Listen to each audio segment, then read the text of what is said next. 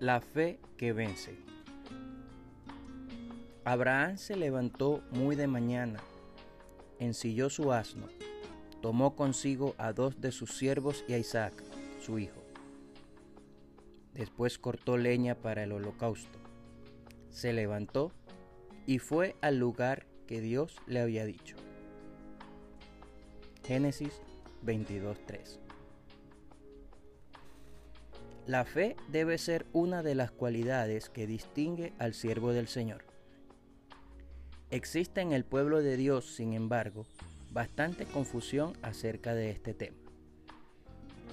Para muchos la fe no es más que un deseo de que las cosas salgan bien. Es la esperanza de que las circunstancias se resuelvan favorablemente y que las dificultades no nos afecten demasiado. Una exhortación que escuchamos con cierta frecuencia en la iglesia es la de hacer las cosas con más fe, lo que delata una convicción de que la fe se refiere a manifestar mayor entusiasmo en los emprendimientos. El versículo de hoy nos da una clara idea de que la fe es algo enteramente diferente. Las instrucciones de Dios que llamaban a Abraham a ofrecer en sacrificio a su hijo único, Isaac, ubicaban al patriarca en el centro de lo que podría ser una profunda crisis personal.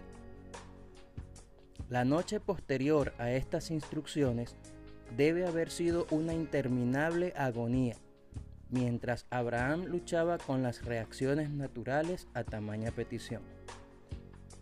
¿Cómo podía este gran Dios pedirle el hijo que tantos años había esperado, que él mismo había prometido?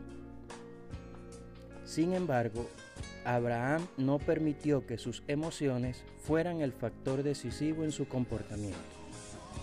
Entendía que el siervo de Dios es llamado a la obediencia, aun cuando no entiende lo que el Señor está haciendo ni el porqué de las circunstancias en las cuales se encuentra.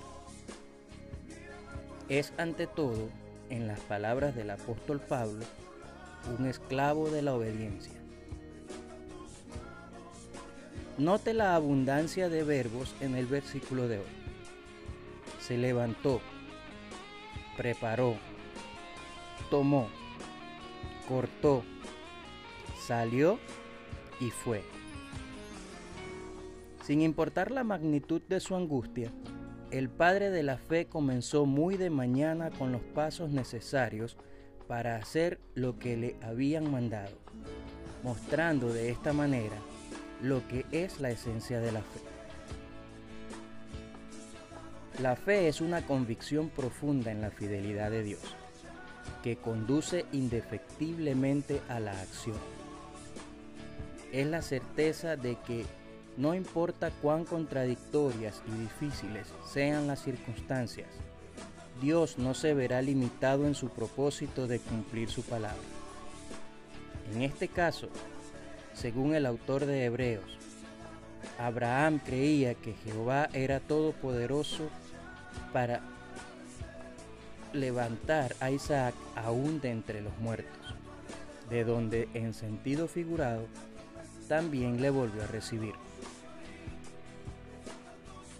Estos son tiempos en los cuales nuestro pueblo se ve constantemente rodeado de crisis, tiempos difíciles.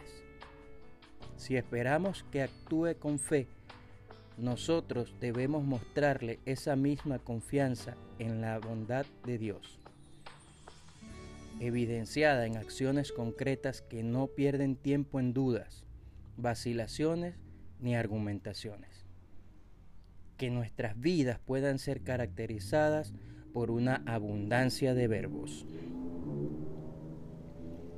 Para pensar,